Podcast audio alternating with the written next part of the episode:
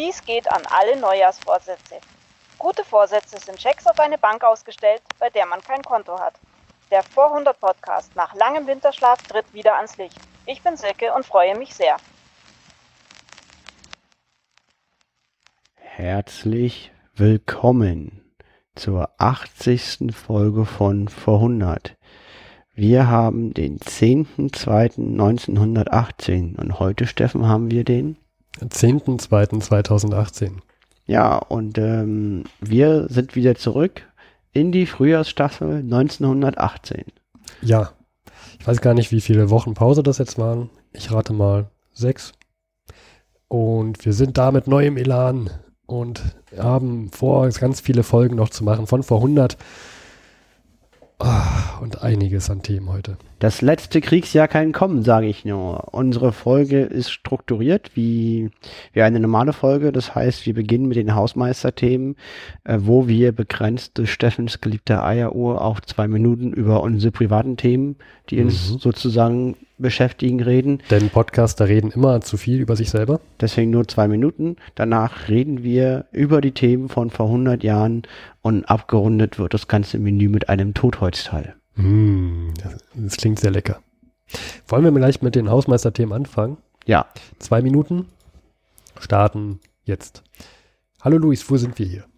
Ja, wir sind bei mir zu Hause. Bei mir zu Hause hat sich bis auf eine neue Lampe im Flur jetzt nicht so wahnsinnig viel verändert, aber bei dir zu Hause hat sich viel verändert. Die Hörer haben es ja schon mitbekommen.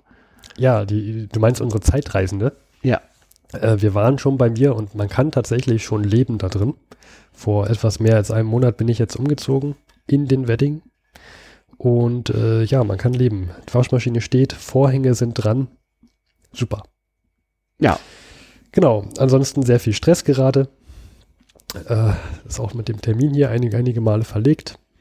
Aber wir haben es geschafft. Wir genießen Jameson Whisky. Lass ja, doch mal anstoßen. Vielen Dank, Luis, für diesen Whisky. Danke an Irland, dass sie dieses Getränk bereitstellen. Ja. Jetzt nicht nur für diesen Podcast, sondern grundsätzlich für alle. Doch, nur für diesen Podcast. Mm.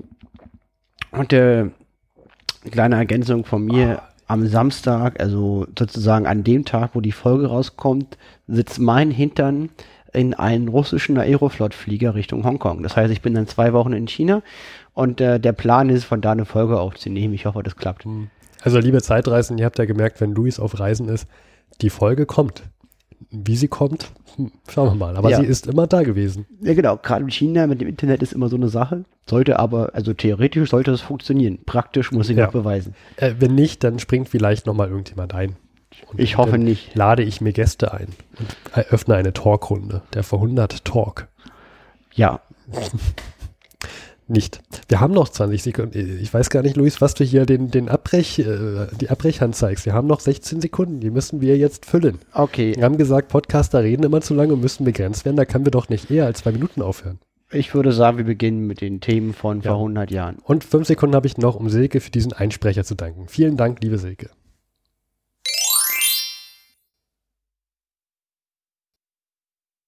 So, damit kommen wir auch schon zu den Themen von vor 100 Jahren. Wir haben probiert, die letzten sechs Wochen in einige Kategorien einzusortieren.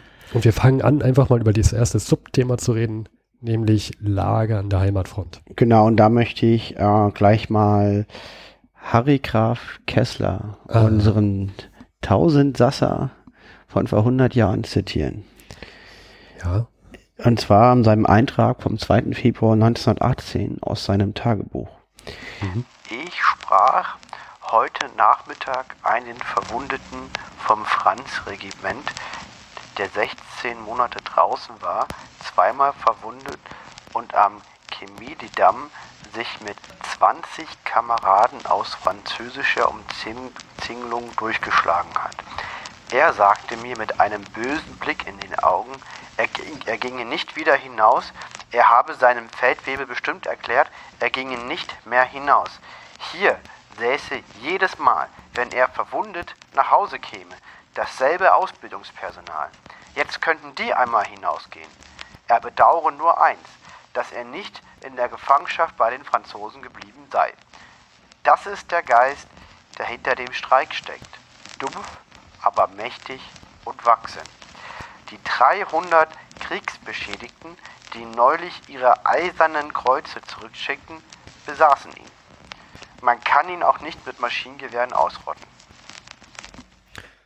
Okay, das Zitat hast du rausgesucht, um generell so die Stimmung auch zu zeigen. Genau, das trifft nicht nur auf die Deutschen zu, sondern mhm. auch auf die Bevölkerung der Entente. Kriegsmüdigkeit greift um sich. Die Leute wollen Frieden um jeden Preis und das trifft auf jede Nation zu. Und äh, zum Beispiel hier an dem Fall, es gibt nur mehrere Stellen dieser Art in seinem Tagebuch, die diese Stimmung beschreibt. Und ähm, daraus basierend entwickeln sich auch in allen Ländern in kleineren wie auch größeren Umfängen Streiks der Arbeiterschaft. Mhm. Darauf würden wir auch später noch eingehen. Und äh, das ist, glaube ich, jetzt Einleitung so zur Lage an der Heimatfront. Ja. Ja, stimmt. Das Thema Streik haben wir auch noch. Da kommst du auch noch ähm, mit Harry Graf Kessler noch einmal drauf zurück. Ähm, Lage an der Heimatfront, allgemeine Kriegsmüdigkeit ist ja auch verständlich. Wenn man sich so die Meldungen der letzten sechs Wochen mal ansieht, da haben wir zum Beispiel, dass, äh, dass mal wieder die Kartoffelvorräte äh, knapp sind und dass die Personen angehalten werden, möglichst wenig mit Kartoffeln umzugehen, dass sie auf Steckrüben ähm, ausweichen sollen. In England ist die Bevölkerung unzufrieden mit der Qualität des Brotes. In der deutschen Wirtschaft sind 2,3 mehr Frauen als vor dem Krieg ja. als, als Arbeitnehmer beschäftigt. Ja, ähm, wir haben ja auch noch eine Zahl, die man mal nennen kann. Ja, zum Beispiel ähm, in der Staatseisenbahnverwaltung sind gerade 100.000 Frauen ähm, beschäftigt. Vor dem Krieg waren 10.000. Also um Zehnfache ist es einfach mal gestiegen. Das ist eine ordentliche Summe. Natürlich klar, wenn die ganzen Männer da an, weg sind und an der Front sind, das muss halt irgendwie, der Betrieb muss weitergehen. Und dann hat man einfach probiert, das mit Frauen als Arbeitskräfte ähm, zu kompensieren. Auch, auch Hundebesitzer werden nicht verschont. Wir hatten das Thema schon mehrmals. Sie werden angehalten, ihre Tiere kostenlos für den Kriegseinsatz zur Verfügung zu stellen. Ansonsten drohe Enteignung. Ja, ich ähm, als ehemaliger Hundbesitzer fand, das war auch eine sehr, sehr schlimme Meldung. Ich musste sie deswegen noch einmal mit reinnehmen. Ja, das sei dir auch mehr als gegönnt. Ähm, auch die, also die Lebensmittelknappheit ähm, zwingt ja auch die Bevölkerung zu drastischen Mitteln. Zum Beispiel steigt ja auch gerade die, der Schwarzmarkt an und auch Diebstähle.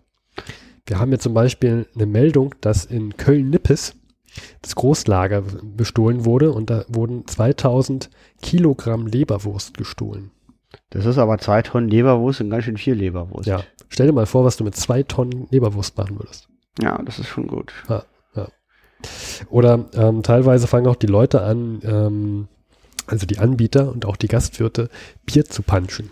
So gibt es zum Beispiel in Krefeld einen Vorfall, da hat das Schöffengericht gerade ähm, getagt. Und zwar war da der Vorfall, dass ein Wirt, oder war das ein Bierhersteller? Ein Wirt, der hat sein Bier gepanscht und angeblich soll er nur noch 0,8% Stammwürze in seinem Getränk gehabt haben. Allerdings wurde er freigesprochen, weil man es nachträglich nicht mehr beweisen konnte. Ja. Aber stell dir mal vor, da, da, bestellst du Bier und trinkst eigentlich nur noch Wasser. Ja, das ist echt wenig. Also ja. wenn es schon ans Bier geht, dann ist echt gute Nacht. In Leningrad gibt es jeden Tag 600 Neuerkrankungen an Pest und Cholera. Ja, Leningrad ist ja auch nur eins dieser, dieser wenigen äh, dieser, dieser vielen Städte, in denen gerade so viele Krankheiten kursieren aufgrund der Ernährungs- und, Hy und Hygienebedingungen. Und äh, da ist ja auch die russische Revolution. Stimmt, die hatten wir auch letztes Jahr. Und das zieht sich natürlich noch durch. Auch, auch bis in diesem Jahr. Und wir haben das letzte Jahr abgeschlossen mit Friedensverhandlungen in Brest-Litovsk und die tagen vor 100 Jahren ungefähr immer noch. Wobei sich jetzt vor ein paar Tagen doch äh, zahlreiche Neuigkeiten ergeben haben. Einige. Also, erstmal gab es einen Waffenzustand von zehn Tagen, der nochmal verlängert wurde. Doppelt. Mhm. Dann hat Russland Zustimmung gegeben über das Ausscheiden von Polen, Kurland, Livland und Litauen, dass diese sozusagen die Chance, wenn sie denn wollen, und die wollen ja, aus dem russischen Reich auszutreten, ihre eigenen Staaten zu gründen. Dann gab es zur Gründung zum Staate der Ukraine und auch mit einem Friedens Beschluss mit der Ukraine, den sogenannten Brotfrieden. Da hat auch Kessler einiges sozusagen. Das heißt, da wirst du nachher noch was zu erzählen? Ja, wir können auch jetzt machen, weil dann es gibt eh genug zu sagen. Und zwar in der Ukraine wird halt viel Brot hergestellt und äh, in den Ländern drumherum, Österreich, Ungarn, was ist drumherum in der Ukraine? Es gibt Russland, es gibt Deutschland, es gibt Österreich, Ungarn, mhm. es gibt noch Rumänien und das sind sozusagen die Nachbarländer der Ukraine. Und was herrscht in allen drei Ländern? Hunger. Lebensmittelknappheit. Exakt. Was hat mhm. die Ukraine? Sehr viel Getreide. Und ähm, Jetzt möchte ich nochmal Kesslers Sichtweise auf diesen Frieden beschreiben, mit Betonung, dass das, also dass ich das jetzt nicht mit modernen Historikern Meinungen verifizieren kann. Betone seine Sicht und er sagt, ähm, der Frieden hat deswegen den Sinn, ganz klar aus deutscher Sicht, wir wollen halt durch Tauschhandel, also wir liefern der Ukraine Industrieerzeugnisse, wie zum Beispiel landwirtschaftliche Geräte, Traktoren, Hufeisen, Werkzeuge, sowas in der Richtung, Industriewaren, mhm. und bekommen dafür halt Tierfutter und Getreide. Und ähm, gleichzeitig, wenn die Nachbarn sozusagen gierig werden, weil sie selber am Verhungern sind, dann würde das Deutsche Reich die Ukraine halt davor beschützen, dass sie halt von den Nachbarn überfallen werden, weil die halt das, das Getreide haben wollen. Und aus seiner Sicht bahnt sich in der Region eine der größten Hungersnöte der Menschheit an. Das ist das, was er sagt, zu dem, was da im Lauf, Laufe des Jahres glaskugelmäßig passieren wird. Hm. Ja, ist schon interessant, vor allem, wir hatten gerade noch eine Meldung über Großbritannien, dass da sich die Bevölkerung beklagt, dass, dass, dass die Qualität des Brotes immer geringer wird, mhm. immer schlechter wird, teilweise auch schon mit verdorbenen Lebensmitteln ähm, gemischt wird, das Brot. Und jetzt kommt dann natürlich die Ukraine, die sich, äh, die Nachbarland von Österreich-Ungarn im Deutschen Reich ist und verfügt über sehr viel Getreide. Da wird man schon mal neidisch wahrscheinlich oder befürchtet, ah, warum dort und nicht hier? Weiter, auch noch sehr interessant, ne? geht die Verstaatlichung voran. Also alle Banken wurden geschlossen, ja. weil die Geldinstitute verstaatlicht werden. Das muss man sich mal heute vorstellen. Man schließt einfach alle Banken. Ne? Komplett die Wirtschaft würde kollabieren. Und sagt auch, also was Russland auch gerade macht, ist, dass die ganzen getätigten Staatsanleihen ungültig sind. Richtig. Schulden werden nicht mehr bezahlt. Weil hat ja der Zar beschlossen, wir sind jetzt in der Regierung, wir ja. bezahlen so Schulden nicht mehr. Ja, das ist ein krasses Ding. Ja, und äh, die haben, die Russen haben gut Schulden. Ähm, das ist auch, und jetzt kommen wir wieder zu Kessler. Kessler ähm, hat ja mehrere äh, Taktiken, wie er sich verspricht. Also es, es, gibt aus seiner Sicht drei Lösungen, wie man mit einem Frieden zu Frankreich kommen kann. Variante 1 ist halt eine erfolgreiche Offensive, klar. Mhm. Variante 2 ist äh, diese Elsass-Lothringen-Republik-Action, dass du halt Elsass-Lothringen vom Reichsland in eine Republik umwandelst mit mehr Rechten und sozusagen da jetzt französische Gemut Bauchpin sitzt, dass sie Frieden wollen. Variante 3 ist, er beschreibt die Franzosen als sehr, sehr geizig. Ähm, und er sagt, man könnte den französischen Sparer überreden, mit Deutschland Frieden zu schließen, wenn man gemeinsam sozusagen die, die, die, die, die, die Anlagen oder das Vermögen dieser Sparer an Russland sichern würde. Zum Beispiel, das sind ja diese ganzen Anleihen, die die gezeichnet haben, die Ersparer damals, vermute ich mal, über Versicherungen. Ja. Das wird damals nicht anders laufen wie heute. Und das ist ja da alles verloren. Und ein möglicher Frieden mit Deutschland könnte halt dazu führen, dass, dass die Franzosen doch ihr Geld sehen. Das wäre zumindest ein Argument, finde ich, irgendwie naheliegend, zu sagen, hey, lasst doch gemeinsam. Ja, ökonomische Kriegsführung. Ja, ähm, das sind das. Also deswegen ist das auch wichtig. Und äh, dann haben wir noch das Argument mit Staat und Kirche, ne? Ja, und äh, was Russland auch gerade macht, ist nämlich Staat und Kirche voneinander zu trennen. Ähm, ist auch ein Thema typisch für die linke Bewegung, für die Bolschewiki, dass sie Staat und Kirche trennen wollten. Mhm. Ähm, Russland ja sehr orthodox, kat äh, orthodox-katholisch. Und jetzt fangen sie langsam an, das zu trennen. Ähm, Nochmal, ich wollte noch erzählen zu Harry Graf Kessler. Liebe Zeitreisende, wenn ihr den 400 Podcast noch nicht so lange kennt, dann hört doch die letzte Folge. Da geht es nochmal um Harry Graf Kessler. Wer ist das? Was macht das? Und was ist der? Genau, den, den möchte ich nicht erwähnen. Ähm, übrigens, die Bolschewiki mit ihrer erfolgreichen Revolution 1917, das hat auch Auswirkungen und gerade auch dieser, dieser Waffenstillstand und auch dieser Separatfrieden mit, mit Ukraine hat auch Auswirkungen auf äh, Österreich, Ungarn und das Deutsche Reich, vor allem weil die Bevölkerung sieht, hey, ein Frieden ist ja auch möglich, auch mit und ohne Gebietsverluste. Und deshalb kommt es jetzt gerade so vor 100 Jahren zu, in den letzten sechs Wochen zumindest, vor 100 Jahren, zu zahlreichen Streiks. Mhm. Ähm, vor allem südlich von, von Wien und äh, generell in Österreich, Ungarn streikt gerade die Industriearbeitschaft gegen Krieg und Monarchie. Genau, beginnt in Österreich und weitet sich auf Deutschland, Raum Berlin aus. Hm. Und ähm, das würde ich gleich nochmal auf den Harry Kessler Teil verschieben wollen. Da würde ich nochmal genauer drüber berichten. Das ist sehr, sehr spannend und auch sehr wichtig. Also der Harry Graf Kessler Teil diesmal mit einem Sonderteilstreik. Ja. ja. Ich bin gespannt. Gut. Ich habe hier noch das letzte Subthema. Mhm. Nämlich so die allgemeine Lage, wer mit wem und wer gegen wen. Mhm. Wollen wir nochmal so zusammenfassen, ähm, vor 100 Jahren, Erster Weltkrieg, wer ist da eigentlich so auf welcher Seite? Ähm, jetzt nicht jedes kleinste Land da aus Südamerika aufzählen, sondern wir haben ja da so zwei Machtpole, nämlich die Entente-Mächte und die Mittelmächte. Wer ist denn da so bei den Mittelmächten gerade im Bunde? Genau, Deutschland, Österreich, Ungarn, Bulgarien, das Osmanische Reich und ja, das, das, das sollte das jetzt an nennenswerten Nationen gewesen sein. Rum, ja. Äh, ja. ja. Rumänien ist bei den Entente. Genau. Ja. ja. Das kommen wir auch schon bei, sind, sind wir auch schon bei den Entente-Mächten. Bald, bald, also Finnland wird auf jeden Fall unterstützt von den Mittelmächten, könnte man noch so sagen. Ja, die bekommen noch viel Unterstützung. Und ähm, Polen auch. Ja, wobei ja Polen ähm, auch also es bildet, also, bildet sich gerade. Ja, es gibt ja noch keinen Polen, aber es wird bei den Polen geben. Das ist da in dem Machtblock angesiedelt mhm. und auch die neuen baltischen Staaten auch. Die liegen unter deutschen Einfluss.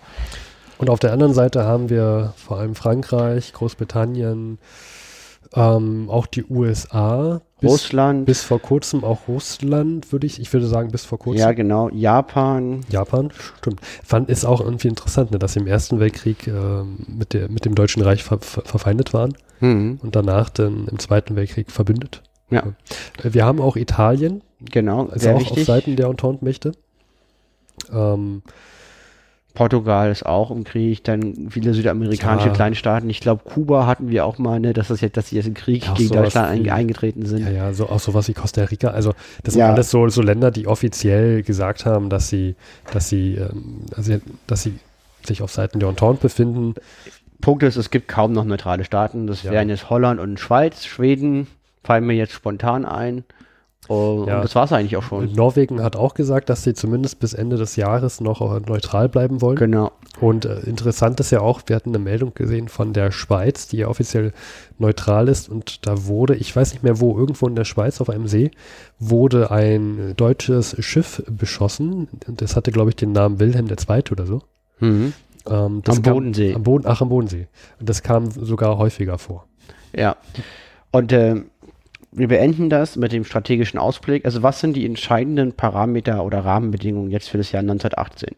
Äh, wir hatten letztes Jahr den Kriegseintritt der USA. USA sehr, sehr mächtig, große Industrie und ähm, ein, eigentlich die wirtschaftlich stärkste Nation der Welt. Ähm, die haben aber eine saukleine Armee gehabt, weil der Kongress das politisch blockiert hat, nur 100.000 Mann. Und die brauchen jetzt eine Zeit, um diese amerikanische Konsumindustrie auf Militär Wesen umzustellen. Das dauert seine Zeit, die Leute müssen ausgebildet werden und auf langer Sicht sind die Entente-Mächte gnadenlos überlegen. Das ist auch allen Beteiligten klar, den Verantwortlichen der Entente und den Verantwortlichen der Mittelmächte. Die Mittelmächte wissen das, haben aber kurzfristig den Vorteil, dass halt Truppen an der Ostfront vermeintlich frei werden durch den Waffenstillstand mit Russland. Und jetzt ist der große Plan mit diesen, die, dadurch, dass dieser Zwei-Fronten-Krieg beendet ist, alles nach den Westen zu schmeißen, da eine Offensive zu gewinnen und damit den Krieg zu seinen Gunsten zu entscheiden. Und der Schaden ist auch nicht so völlig abwegig, weil Frankreich und Russland sind, äh, Frankreich und England sind genauso kriegsmüde wie alle anderen auch. Und dieser entscheidende Erfolg gegenüber Russland könnte sozusagen den letzten Push geben für die Mittelmächte, diesen Krieg zu, zu ihren Gunsten zu entscheiden. Italien ist auch sehr kriegsmüde. Mhm. Und das ist die entscheidende Frage. Es ist jetzt so ein Wettrennen gegen die, gegen die massive Industrie der USA, wer schneller ist. Ja, wir sind gespannt, wer gewinnen wird. Ja, und wir, das ist darauf läuft hinaus. Wir und kennen ja nur die Sicht vor 100 Jahren. Richtig. Und dann würde ich auch sagen, kommen wir zum Totholzteil. Ja, ich würde sagen, vorher wollen wir gleich noch ähm, einen Werbeteil haben. Ähm, der vor 100 Podcast muss sich ja auch finanzieren, aber mit Werbung aus dem Berliner Tageblatt heute vor 100 Jahren.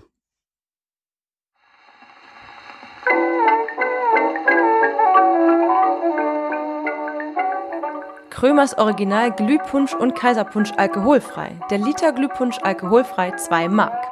Der Liter Kaiserpunsch alkoholfrei 2 Mark 50. Ein Teil Punschextrakt, zwei Teile siedendes Wasser ergeben einen köstlichen süßen Punsch. Kein Zucker erforderlich. Die Extrakte sind unter Verwendung von Wein hergestellt. Das beste Getränk in jedem Haushalt. Ein Glas Punsch stellt sich auf circa sechs Pfennige. Es wird höflich gebeten, möglichst Flaschen oder Gefäße zum Füllen mitzubringen. Karren und Wagen aller Art fabrizieren Grundmann und Kuhn, erste Berliner Spezialfabrik für Transportgeräte. Gegründet 1892 Berlin, Köpenicker Straße 118, Berlin. Durch meinen Kopf kann jeder Geschäftsmann, welcher gegen Rückporte Auskunft verlangt, reicht werden. Reklameentwurfsgenie Improvisator Paul Steinitz. Und nun kommen wir zum Sport des Sonntags. Unter den sieben Ligaspielen des heutigen Tages verdient das Derby des Fußballsports die Begegnung zwischen Hertha und Viktoria das größte Interesse. Die beiden führenden Vereine treffen sich auf dem Hertha-Platz am Gesundbrunnen. Weitere Kämpfe sind zwischen Berliner Sportverein gegen Union Oberschöneweide, Tennis Borussia gegen Alemannia, Tegel gegen Preußen, Berolina gegen Norden Nordwest, Union Potsdam gegen Favorit und Germania gegen den Verein für Bewegungsspiele Luckenwalde angesetzt. Die Spiele beginnen um 3 Uhr.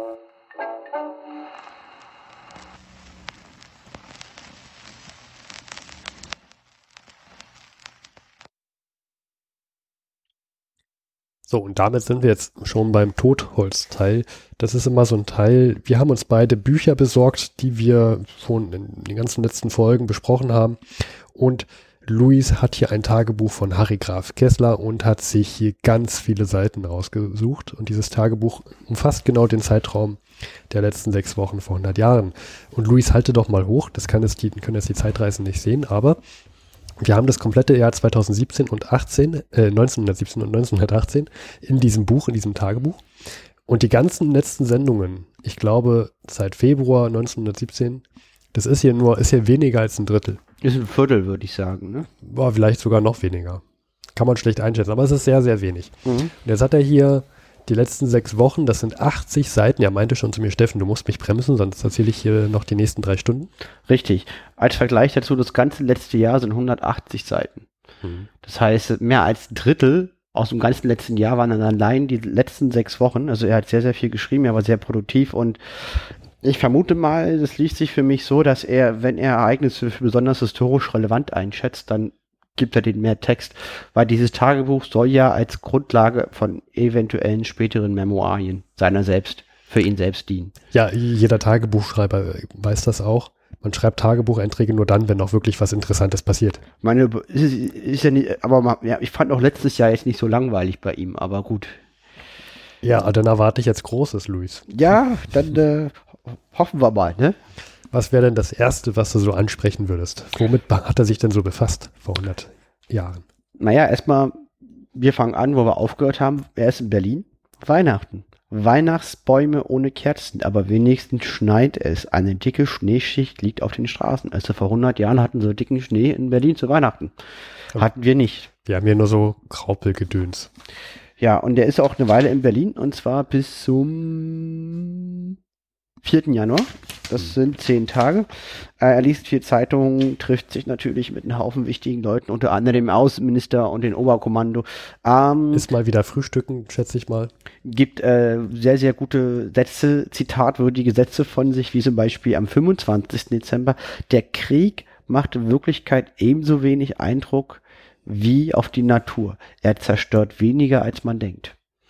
Ähm, das könnte man noch ganz viel dazu erzählen, was er damit eigentlich meint. Aber ähm, und zwar, es geht ja darum, ähm, es gibt einen Artikel in der Zeitung und äh, der im Wesentlichen sagt, dass der Frieden alles kaputt macht und wir brauchen den Frieden, ansonsten wird irre, irre also wird ein Schaden zugefügt, ja, der nicht wiederherzustellen ist.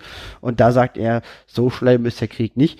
Hm, also, naja, ich, die Sichtweise kann ich schwer verstehen, weil sind ja schon Millionen Tote angefallen. Aber gut. Ja, wir, haben ja, wir haben ja schon letzte Folge, als wir nur über Harry Graf Kessler geredet haben, erwähnt, dass er ähm, ein Mensch ist mit zwei, also mit, mit vielen Gegensätzen mhm. und zum Teil auch den Krieg befürwortet hat, zum Teil auch wieder nicht.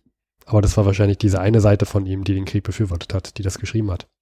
Genau, dann erzählt er sehr, sehr viel über Presley Toss, was wir jetzt alles über, über, über, das sind zehn Seiten oder so, was wir jetzt alles überspringen, weil wir, da haben wir schon die wesentlichen Eckpunkte gesagt.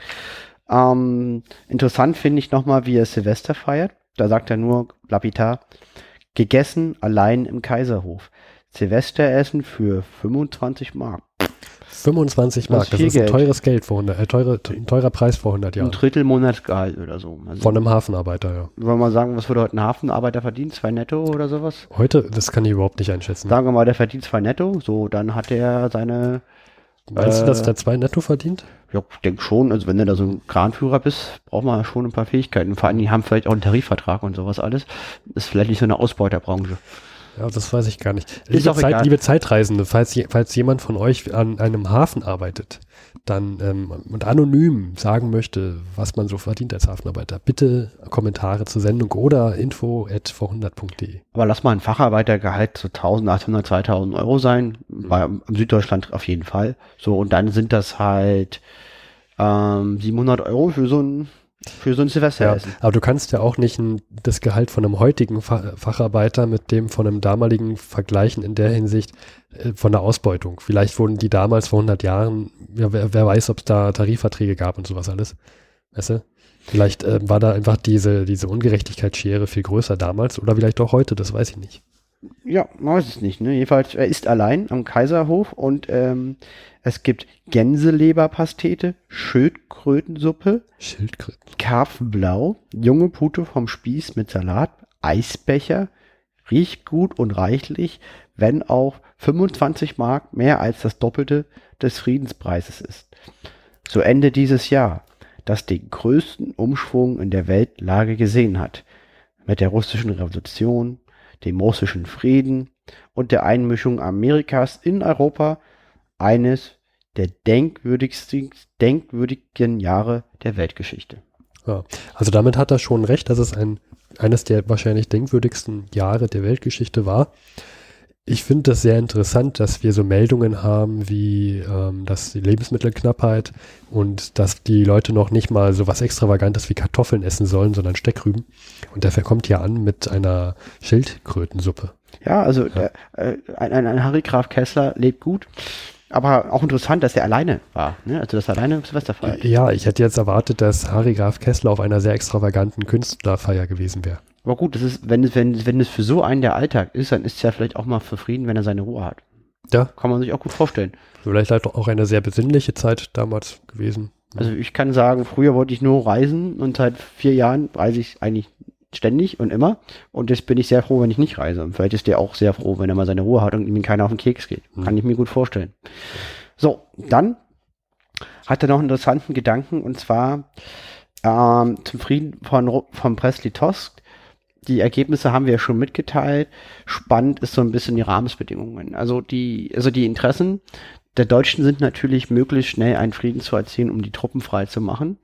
Und äh, die Westmächte wollen das natürlich nicht. Ne? Und ähm, die Russen haben sozusagen keine schlechte Verhandlungsposition, weil wenn sie jetzt in Parallelverhandlungen mit den Westmächten eintreten, dann können sie ja sehr viel fordern.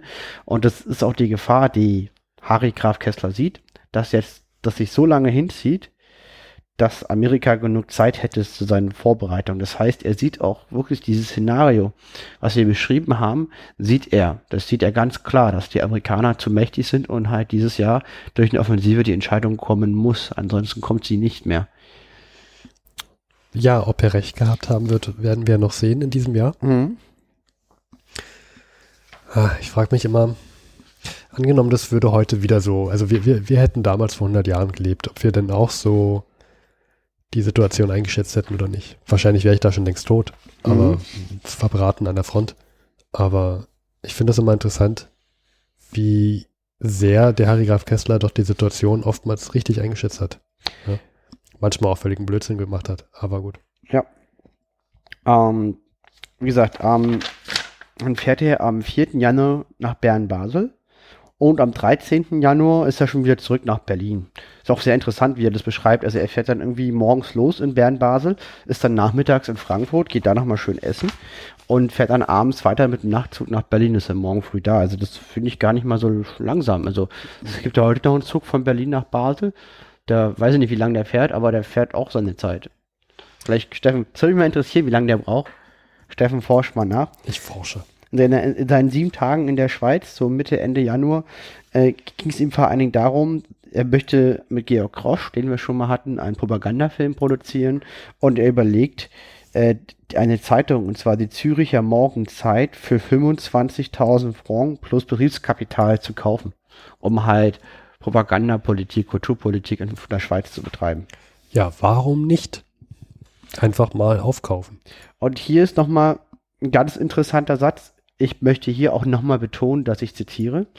Der Propagandakrieg wird durch das Eingreifen der Amerik Amerikaner heftiger und verzwickter. Sie haben mehr Geld. Wir haben die Gerissenheit unserer Juden, die, sie, die ich ansetze und unsere exaktere Arbeit. Interessante Aussage. Also er, ne? also er sagt halt, die Amerikaner haben ja Geld, aber wir haben unsere Juden in Deutschland und die sind viel schlauer als die Amerikaner. Plus, wir arbeiten besser. Ja, das ist interessant. Eine interessante Wortwahl, auch wenn man das mal mit, ähm, wenn man so die Zeit so noch nicht mal 20 Jahre später in Betracht zieht. Ich, ich habe hier übrigens gerade gesehen, es gibt hier unterschiedlichste Dauern von Berlin nach Basel. Das längste, was ich gerade gesehen habe, sind hier ähm, 12 Stunden 19. Mhm. Und das kürzeste ist so ähm, knapp sieben Stunden mit dem ICE von Berlin am Hauptbahnhof nach Basel. Ja. Soll ich dir gleich mal ein Ticket bestellen, Luis, oder? ich hätte an sich kein Problem mit, aber ähm, ja, da kommt da wieder keine Zeit. Ja. Und es noch nicht gar nicht mal so, also der Sparpreis, du fährst ja also, gerne, nicht also in erster ich, Klasse. Wenn, wenn, ich da jetzt morgen hinfahre, habe ich gleich ganz viel Freizeit, denke ich mir. Ja. aber ähm, vielleicht könnten dich ja finanziell unsere Zeitreisende aus, äh, ausgleichen. Wir wissen ja, durch Podcasten wird man reich. ja, ja, genau. Nicht. Naja, so Eva. Ja. Mhm. Dann Jetzt hat er noch einen sehr, sehr spannenden Widerspruch. Und zwar, es geht wieder um die Verhandlungen vom Presley Tosk. Und zwar ähm, geht es halt darum, dass die Deutschen anbieten, Litauen, Riga, Kurland, das ist sozusagen eine Gegend in Lettland, und die Inseln, das sind so diese Inseln vor Island, da gibt es so große Inseln, eine davon heißt Ösel, so, die haben die Deutschen besetzt und da wird halt überlegt, okay, wie machen wir Frieden? Wir schick, schicken unsere Truppen da raus. Und das lehnt, also das schlägt halt die Verhandlung vor der deutschen Regierung. Und da meint äh, die deutsche oberste Heeresleitung, äh, das kann aus verwaltungstechnischen Gründen nicht passieren. Bumm. Daran sieht man halt, äh, warum die Deutschen es so schwer haben, auch zum Frieden zu kommen, weil die oberste Heeresleitung hat die Macht. Wenn die, wenn die was nicht will, dann passiert es auch nicht weil ähm, Ludendorff oder Hindenburg brauchen nur mit Rücktritt zu ähm, drohen und das kann sich zurzeit keiner oder meint sich keiner erlauben zu können. Deswegen bekommen sie, was sie wollen. Sie können eigentlich alles tun. Ja, ich bin der Meinung, dass Ludendorff auch damit äh, gedroht hat. Am 6.1.1918 haben wir eine Meldung, dass Erich Ludendorff die Presse füttert mit Gerüchten, er würde ähm, als Leiter der OHL zurücktreten. Mhm. Ja, also das ist tatsächlich nicht keine Gefahr, die naja, nicht, nicht, also die, die nicht realistisch ist, sondern tatsächlich, Ludendorff tut das auch. Er droht mit Rücktritt. Ich blätter mal ein paar Seiten vor äh, und möchte dazu auch noch was sehr Spannendes da lesen. Er hat es auch nochmal genau beschrieben. Also man merkt, er ist ein guter Beobachter. Also er beschreibt das so aus seiner Sicht. Der Fehler liegt darin, dass Ludendorff in auswärtigen Dingen nicht von einem sachkundigen, voll informierten und durch hervorragender Stellung Autorität genießenden Diplomaten, sondern durch den Chef seiner politischen Abteilung Bartenwerfer, einem General, oh. beraten wird. Da Ludendorff durch die Drohung mit seinem Rücktritt immer stärker sein muss als jeder Staatssekretär, so kommt es, dass unsere auswärtige Politik im Kriege um bis in den Frieden hinein gemacht wird, nicht von dem dazugestellten Staatssekretär, das wäre übrigens Kuhlmann, auch nicht von Lüdendorff, der keine Zeit hat, sich intensiv mit auswärtiger Politik zu befassen, sondern letzten Endes von einem mittelmäßigen General, den außerhalb des Hauptquartiers niemand kennt, der aber das Ohr Ludendorffs in auswärtigen Dingen ressortmäßig besitzt und Ludendorffs Meinung durch seinen täglichen Vortrag bildet. Ja, General Bartenwerfer, also Harry Graf Kessler hat von General Bartenwerfer keine große Meinung. Das haben wir schon mal öfter festgestellt. Vor allem, weil er gesagt hat über ihn. Er würde mit beschränkten äh, Mitteln intellektuell geschickt agieren. Nee, mit, mit, mit intellektuellen, mit beschränkten intellektuellen Mitteln agiert er geschickt. geschickt ja. Genau, der mag den gar nicht. Und ich meine, klar, wenn Ludendorff alles entscheidet und er kriegt jeden Morgen Bericht von General Bartenwerfer und dann ist das entscheidend, was der Typ ihm sagt. Und Ludendorff hat ja eigentlich keine Zeit dafür, macht es so nebenbei und sagt halt, nee, Insel, abziehen, nee. Hm. Ich glaube, das ist aber auch Frust von Harry Graf Kessler, weil er sich auch die ganze Zeit, also was ja ein großes Anliegen von ihm ist, ist ähm, der Frieden in, durch, durch Elsass-Lothringen, mhm. durch Gebiete Elsass-Lothrings, indem man da zum Beispiel eine Art ähm, Zwischenstaatenlösung findet, dass, ja. es, dass es weder dem Deutschen Reich noch Frankreich gehört, sondern nur so unter Verwaltung mhm. vom Deutschen Reich und so weiter. Und das wird ja anscheinend nicht gehört. Also er, er hat ja diesen Vorschlag öfter mal unterbreitet, aber anscheinend nimmt es keiner richtig ernst. Richtig. Da kann ich mir vorstellen, dass er auch groß dass er auch sehr frustriert ist, dass da nicht mal die oberste Jahreszeitung sagt, Mensch, ja, das ist doch de der Einfall und die Idee, das machen wir jetzt. Absolut. Ähm, ich finde aber seine Meinung zu kurzsichtig, weil du hast einen Manager, Ludendorff ist für mich so ein Manager. Und der hat einen Ressortleiter, Abteilungsleiter, der ihn, der General Bartleffe, der ihn jeden Morgen Bericht erstattet und er, und, und der reagiert darauf. Und jetzt kann man natürlich die, diesen, diesen Ressortleiter die Verantwortung übertragen, dass seine Eingaben nicht so optimal sind. Oder man könnte halt den Manager beschuldigen, dass er halt nicht in der Lage ist zu erkennen, dass er weder Zeit noch Kompetenz hat, mhm. sozusagen diese Aufgabe zu erfüllen. Und es eigentlich seine Aufgabe wäre, proaktiv, so kenne ich das bei mir auf Arbeit, in, äh, sozusagen die, die diesen Aufgabengebiet abzugeben und jemand kompetent zu finden, der das für ihn tut. Und das macht Ludendorff nicht und deswegen ist er für mich der Urheber des Problems solche Aussagen würde ich in mein Louis Schuld-Tagebuch von vor 100 Jahren reinschreiben. Ähm, und da findet sich, dann macht sich das Kessler einfach, weil er doch immer Ludendorff und Hindenburg sehr, sehr gut bei wegkommen lässt und die doch immer sehr, also als sehr führungsstark und nicht kritisiert. Er kritisiert nur die, die direkt halt runter sind. Und ich finde halt, ähm, das, das ist dann auch wirkliche Führungsqualität, dann das zu erkennen und es abzugeben. Hm, ja, so eine interessante Sicht. Also ich finde es zu kurzsichtig. Das ist wie, wenn ich mich beschwere, dass auf eine Position jemand völlig ungeeignetes gesetzt wird. Wenn das offensichtlich klar ist, dass die Person diese Stelle nicht erfüllen kann von vorhinein, weil sie es noch nie vorher gemacht hat und die aber kritisch ist, sie wird trotzdem dafür benannt, dann ist nicht sie schuld, sondern die Person, die sie dahingesetzt hat, weil das ja klar ist. Und die hat entsprechend Gehalt und Position, um das zu erkennen. Wenn nicht, ist es ihr Problem. Also deine Meinung ist, Ludend, also nach diesen Aussagen müsste eigentlich Ludendorff das Problem erkennen und generell Bartenwerfer weg. Also Nein, Nein, überhaupt nicht. General Bartenwerfer ist vielleicht für seine eigentliche Aufgabe hervorragend geeignet, ist aber sozusagen als Außenminister fehl am Platz, weil dafür gibt es halt einen Außenminister und Ludendorff müsste erkennen, okay, ähm, ich habe keine Zeit und keine Kompetenz für diese Themen und müsste halt auch Kühlmann mehr vertrauen und mehr Aufgaben an Kühlmann abgeben und auf den, auf den Rat und auf die, und auf die Empfehlung von Kühlmann hören. Das wäre die Aufgabe von Ludendorff. Jetzt hast du, glaube ich, einen Namen noch reingebracht, Kühlmann. Willst du kurz erklären, wer das ist? Genau, das ist der Zug, das ist der zuständige Staatssekretär. Es gab damals keine Minister, es gab einen Staatssekretär und es war der Staatssekretär für äußere Angelegenheiten, Kühlmann. Und das ist halt der, der eigentlich sozusagen da die Kompetenz haben sollte. Okay. Hat, das, hat er auch, nur er kriegt es halt nicht durchgesetzt, weil wenn Ludendorff sagt, ist nicht und übrigens, äh, falls ihr mir hier blöd kommt, ich drehe zurück, dann war's das, weil das kann gerade keiner erlauben. Ja, das, also das finde ich auch ein starkes Stück von Ludendorff, auch das, also das, dass wir diese Meldung ja auch tatsächlich gefunden haben, dass er damit droht zurückzutreten. Generell dieses, ich, ich übe ein Amt aus und wenn nicht das passiert, was mir gefällt, dann trete ich halt zurück. Ja, genau, weil ich halt weiß, dass das gerade nicht geht. Er erpresst halt sozusagen das die ganze Nation. Ja.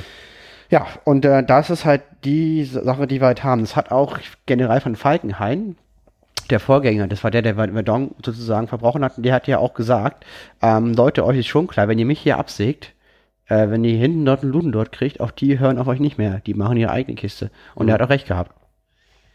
Ja, ähm, wir sind natürlich abbekommen. Äh, ich möchte nochmal einen Eintrag vom 18. Januar erwähnen. Und zwar, da ist es ein Bericht von, von einer Dame. Äh, genau, und zwar Frau von Carnap. Sagt mir jetzt nichts, aber sie beschreibt, wie eine Party aussieht von vor 100 Jahren. Ich zitiere. Und zwar, die kleine Schwabachs waren dagegen beseligt, dass in diesem Winter wieder getanzt wurde. Natürlich nicht zu wirklicher Musik, wie sie hinzufügten, sondern ein jeder bringt seine Grammophonplatten mit, der Teppich wird ausgeräumt und dann wird losgetanzt. Jeder bringt seine Grammophonplatten mit, das ist ja auch super. Ich finde aber cool, dass es sowas gab. Also ja. wie heute halt auch. Die treffen sich dann irgendwie da, die Damen, offensichtlich, und schleppen alle ihre Platten mit. Die haben ja auch nur wenig Laufzeit. Und dann stecken die die Platten in den Abspielgrammophon. Ins Grammophon? Ja, und äh, dann geht die Luzi ab, sage ich mal. Das finde ich gut. Ja, auch, auch schön, dass sowas mal aufgeschrieben wurde. Hm, genau. Und jetzt beginnt das große Thema. 19. Januar, Generalstreik in Österreich. Jetzt kommt der Streik. Ja. Und was interessant ist, also er berichtet, die Zeitungen in Wien sind heute nicht erschienen, in Berlin wird darüber nicht geschrieben. Das okay. klingt ja gar nicht gut. Also wenn du hörst, da ist ein Streik ja. und äh, in Berlin sagen die gar nichts dazu und in Österreich erscheinen gar nicht erst die Zeitung. Uiuiuiui. Das, das ist schon mal ein schlechtes Zeichen. Und ähm, deswegen haben wir auch gesagt, also bis zum Ende des Jahres sind es ja noch ähm, fast 600, 700 Seiten. Und was sehr interessant ist, Graf, also Harry Graf Kessler, diesen Streik, der auch auf Deutschland sich bald aus, ausweitet, bezeichnet er instinktiv sofort als das Ereignis. Die Menschheit wird nie wieder das ein, was sie jetzt war. Jetzt kommt die Revolution der Revolution. Also so merkt man das. Und, und, und seine, seine Einträge werden dreimal so lang wie vorher, weil er diese Revolution für doch arg wichtig hält. Ne? Ist ja auch verständlich, denn genau vor einem Jahr und 100 Jahren, also aus seiner Sicht vor einem Jahr, gab es einen Streik in Petrograd. Mhm. Und das führte zur russischen Revolution. Das führte zum Sturz der Monarchie, zum Sturz des Zaren, besser gesagt. Und äh, das, ich meine, in Österreich-Ungarn haben wir eine Monarchie und im Deutschen Reich haben wir auch einen Kaiser Wilhelm, der da auf dem Thron sitzt. Mhm. Und klar, also er könnte ja, er könnte ja Rückschlüsse führen, dass auch dort Streiks zu einem Fall der Monarchie führen. Also, hat, also er hat ja Russ im Russischen Reich, im Zarenreich auch angefangen damit. Also er unterschätzt das auf keinen Fall. Mhm. Dann ist auch noch interessant, ähm, es gibt sehr viele Veranstaltungen zum Thema Finnland und äh, Baltikum. Ähm, Was gibt es Veranstaltungen? Veranstaltungen zum Thema Finnland und Baltikum. Also Infoveranstaltungen meinst du jetzt? Ja, oder was? einfach. Ja. Dann wird zum Beispiel kurische Ritter. Das sind so deutschsprachige Ritter aus dem Kurland. Das ist, wie gesagt, wenn man sich Lettland vorstellt, ist Kurland diese Nase unter Riga. Das ist ja so, ein, so, so eine, Riga liegt sozusagen mhm. so einer Delle. Da ist so, da so ein Meerbusen, wie der Jadebusen bei uns in Deutschland. Und darunter diese ist Kurland, ja. Und die haben schon immer so, ein, so einen kleinen elitären deutschsprachigen Völker Bevölkerungsanteil, die im Wesentlichen nur so die Gebiete besessen haben. Und da gibt's halt auch einen äh, Baron Manteuffel und ähm, der ist sozusagen ein großes Sprachrohr dieser deutschsprachigen elitären Ritterschaft. Ähm, und er sagte, wenn er Statthalter von Kürlern würde, würden die Letten in zehn Jahren deutsch sein ohne Vergewaltigung. Und äh, sagt auch, dass halt Russland äh, zerfallen würde, weil die germanische Oberschicht, die es zusammenhielt, in den letzten 50 Jahren durch die Agrarrevolution allmählich zerrieben und beseitigt worden sei. Okay, so denken da diese Landjunker, das ist deren Denke halt. Hm wird hier auch so aufgeschrieben, aber er sagt dazu auch nichts. Also, also das ist so aufgeschrieben, so nebenbei, als wäre das halt normal, dass Teile der Leute halt so denken. Ja, ja ist, halt, ist halt auch ein Zeitzeugnis. Ja. Und ähm, er hat es ja auch bewusst aufgeschrieben, als nicht, nicht als sein persönliches Tagebuch, sondern dass man das auch wirklich später mal liest und wahrscheinlich wollte er das dann auch so wiedergeben. Ja, nicht richtig. Ich würde jetzt gerne mal zu den Stellen kommen, wo die Arbeiter mal sagen, die auch in Österreich und in Berlin gibt es im Streik halt auch, was sie eigentlich wollen. Luis blättert und blättert. Ja, das sind da relativ viele Stellen. Wahrscheinlich sucht er jetzt wieder die stark unterstrichenen, mit Bleistift unterstrichenen Zeilen. Ja. Ah, und das ist immer sehr, sehr lustig, Luis beim Lesen dazu zu sehen. Denn genau. Hat er seinen sein Bleistift und ganz energisch unterstreicht er mal. Richtig. Ähm, okay, und zwar in Berlin streiken am 29. Januar 300.000 Arbeiter. Sagt er, ob das halt wirklich stimmt, ist ja tagesaktuell halt. Ne? Äh, er sagt, beide sozialdemokratische Parteien haben sich an die Spitze der Bewegung gestellt und fordern mit den Streikenden zusammen Nummer 1. Schleunige Herbeiführung des Friedens aufgrund des Selbstbestimmungsrechts der Völker entsprechend der Ausführungsbestimmungen, die dafür von den russischen Volksbeauftragten in Brest-Litovsk formuliert wurden. Zweitens. Zuziehung von Arbeitervertretern aller Länder zu den Friedensverhandlungen. Siebtens. Durchgreifende Demokratisierung der gesamten Staatseinrichtungen in Deutschland und zwar zunächst mit der Einführung des allgemeinen, direkten und geheimen Wahlrechts für alle Männer und Frauen im Alter von mehr als 20 Jahren für den preußischen Landtag. Wir haben ja noch das Dreiklassenwahlrecht. Mhm, ja. Die Streikenden wählen einen Arbeiterrat, der mit der Regierung unterhandeln soll. Hat schon den Hauch der russischen Revolution mit drin und auch das Selbstbestimmungsrecht der Völker. Das da ähm, haben wir den 14-Punkte-Plan, der auch so vor 100 Jahren, glaube ich, war, ne? Genau. Und er ist dann halt bei so einem elitären Frühstück mit unter anderem Stresemann und einem Haufen wichtiger Leute wie einem Herzog, einem Ernst Günther, einem Löbel, Friedberg, Dirksen. Jedenfalls, die klingen alle irgendwie wichtig. Und äh, die sagen unter anderem, äh, dass man mit den Arbeitern überhaupt nicht verhandeln soll. Was bilden die sich eigentlich ein? Wir hätten 10.000 Mann zuverlässige Truppen in Berlin. Wenn die Regierung Verhandlungen ablehne und die Arbeiter Krawall machten, sollte man schießen. Ja. Okay. Ja, also das ist die Aussage dazu. Es gibt aber auch Stimmen, die sagen, hm, ich meine, man könnte ja auf dem Feld der Demokratie im gewissen Rahmen den Arbeiter Zugeständnisse machen und da ein bisschen Ruhe erkaufen, weil wir müssen ja irgendwie einen Krieg gewinnen. Ja, ich habe gerade nochmal nachgeguckt. Also der 14 Punkt, 14, das 14-Punkte-Programm von Woodrow Wilson war am 8. Januar 1918. Ja. Also auch genau in der Zeit vor 100 Jahren und ungefähr in der Zeitspanne vor sechs Wochen. Und da spricht ja auch vom Selbstbestimmungsrecht der Völker. Also da wahrscheinlich auch sich bedient. Richtig. Wann, wann, wann, wann, wann meintest du, war, die, war, war dieser. 29. Januar. Ja, dann war das ja nach diesem 14-Punkte-Plan. Genau, es gab ja auch, ähm, das haben wir hier auch bei uns in den Meldungen drin, ein Generaloberst Kessel. Und zwar Streik, genau. Und äh, der hat Militärrecht eingeführt und ihnen schwere Strafe angedroht. Außerdem werden die Streikenden systematisch mit einem Einbeziehungsfehl beglückt.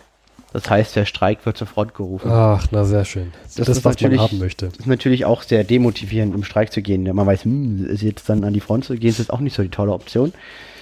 Ähm, ist jetzt die Frage als Frau, wenn man da gestreikt hat, was denn passierte? Die werden sie ja sicherlich nicht an die Front geschickt haben. Nee, die nicht. Vielleicht inhaftiert. Naja, ist ja auch schon was. Jedenfalls, ähm, ja, der Streik, der, der, der dehnt sich nicht übers ganze Land aus, der ist vor allem in der Gegend von Berlin. Und ähm, die Sache sei auch ein Fehl Fehlschlag gewesen. Er rechnet aber damit, dass das wenigen Monat ähm, wieder losgehen wird, solange man nicht da irgendwas entscheidend ändert, weil die einfach sehr, sehr kriegsmüde sind. In London sollen die Metallarbeiter auch ähnliche Forderungen gestellt haben. Die Flammen zünden überall empor. Schreibt er. Ich glaube, dass es auch in den USA zu Streiks kam von Sozialdemokraten. Mhm. Und dass äh, Woodrow Wilson, glaube ich, auch ähm, harte Strafen angedroht hatte, wenn sie nicht friedlich demonstrieren würden. Mhm. Äh, ich gucke mal kurz. Ja, genau. Ähm, genau, und zwar, es gibt im 1. Februar einen verschärften Belagerungszustand über Berlin und außerordentliche Kriegsgerichte. Und die haben auch das Recht, dann jeden sofort zum Tode zu verurteilen. Also da wurde drakonisch eingegriffen. Das ist stark. Ähm, ich kann ja mein linkes Flugblatt vorlesen. Das geht hier aber über zwei Seiten. Also Kessler hat sich wirklich die Mühe gemacht, handschriftlich dieses Flugblatt auf sieben, acht Tagebuchseiten oder drei Seiten im Buch, wir hatten das ja ein zu zweites Verhältnis zwischen handschriftlich und gedruckt, äh, aufzuschreiben. Ich würde einfach mal vorlesen und Steffen, du sagst Stopp. Wollen wir das so machen? Ähm, das machen wir so. Und du sagst einfach Stopp, wenn es zu lange wird. Ich kann jetzt, sind halt zwei Seiten, ich lese ja sieben Minuten oder acht Minuten hier am Stück. Hoch der Massenstreiken, auf zum Kampf, Arbeiterinnen, Arbeiter. Die Kriegsziele der deutschen Regierung liegen nunmehr klar zutage. Alle Zweifel sind zerstreut, alle Ableugnungen vergeblich. Bei den Verhandlungen in Brest-Litovsk musste der deutsche Militarismus endlich die Maske lüften. Raub fremder Länder, Unterjochung fremder Völker, gewaltsame Annexion und die Herrschaft des deutschen Siebels in der Welt. Das sind die Kriegsziele der deutschen Regierung. Sie hat sich in Brest-Litovsk geweigert, die deutschen Truppen aus den besetzten Gebieten zurückzuziehen. Nicht genug, dass Polen, Litauen, Estland, Livland jetzt von den deutschen Machthabern erdrosselt und ausgeplündert werden. Die dortige Bevölkerung soll auch nach Friedensschluss durch deutsche Kanonen und deutsche Maschinengewehre verhindert werden, eine freie Entscheidung über, ihre, über ihr künftiges politisches Schicksal und ihre Staatszugehörigkeit zu treffen. Und um die Brutalität durch Schamlosigkeit noch zu überbieten, verlangten die deutschen Vertreter in Brest-Litov, dass der Wille der von Deutschland in den besetzten Gebieten ernannten Beamten dieser elenden Drahtpuppen in der Hand der Berliner Machthabe bei der Entscheidung der Frage über die Zukunft dieser Ländereien als Willensausdruck der betreffenden Nation gelten solle. So sieht das Selbstbestimmungsrecht der Völker aus, das die deutsche Regierung sich feierlich verpflichtete anzuerkennen und zu respektieren. Und so der Friede ohne gewaltsame Annexion, den sie vorschützen zu wollen und anzunehmen. Okay, ja, ich denke, das reicht erstmal. Und so geht es eigentlich ziemlich lang. Aber ich merke auch immer, dass ich eher so linkspolitisch eingestellt bin, weil ich finde das meiste eigentlich gar nicht mal so dumm, sondern da steckt einiges Wahres dran. Auch mit dem, was man weiß. Ja, also das ist eigentlich mhm. alles wahr. Weil ich, äh, ich, es, es, kommt mir vielleicht so vor, weil du die, den Ausgang der Geschichte schon kennst. Ja. Und dann weißt, ähm, wenn sich das nicht ändert, dann wird es halt auch, auch zum Beispiel was, was ähm, Harry Graf Kessler sagte zu den Streiks. Wenn sich die Situation nicht ändert, dann wird es halt wieder zu Streikausbrüchen kommen. Mhm. Und das sind ja das, da sagen wir gleich, oh, ah, er hatte recht, aber es war halt Zufall, dass er recht hatte. Er hätte auch was ganz anderes behaupten können, was gar nicht eintritt. Und das ist halt, manches erscheint dann sehr sinnvoll und sehr weise, weil man einfach weiß, wie die Geschichte ausgeht. Und dann denkt man sich, ja, Mensch, das war ein weiser Mann, der ja. Der hat das halt vorher gesehen oder, oder das wurde halt behauptet und das stimmt ja alles und das ist alles richtig. Gut. Weil uns die Geschichte das gezeigt hat. Aber vor allen Dingen, was bringt es dir, das zu wissen, wenn du jetzt weißt, okay, dein, deine drei Söhne sind im Feld, ja, und äh, du machst jetzt hier den großen Massenstreik, dann bist du auch irgendwie der Verräter, ne? Und davon sind vielleicht mhm. schon zwei gestorben. Und das ist dann auch irgendwie nicht so einfach, die Entscheidung, weil wofür sind die denn gestorben, ja? ja. Also, das, das ist, das zu wissen, macht dir das Leben vielleicht nur schwerer und bringt dir keinen Meter weiter. Ja, es ist auch eine verzwickte Lage. Ne? Mhm. Man weiß auch nicht so richtig, wie man damit umgehen soll. Ja. Ich habe äh, in der, äh, in der Zeit, in der du gelesen hast, nochmal nachgeguckt. Es war tatsächlich so, dass auch am 29.12.1917 Woodrow Wilson angekündigt hat, gegen sozialistische Aggregatoren hart vorzugehen, wenn sie sich nicht friedlich weiter also wenn sie nicht friedlich weiter demonstrieren wollen. Also auch in, in den USA haben wir tatsächlich sozialistische, ähm, hm. naja, Streiks, nicht Demonstrationen, sagen wir so. Hm. Ja, also hier, das können jetzt nur die, die Podcaster da nicht sehen. So sieht sein Tagebuch aus. Hier steht das nochmal nieder mit dem Brot, nieder mit dem Kriege.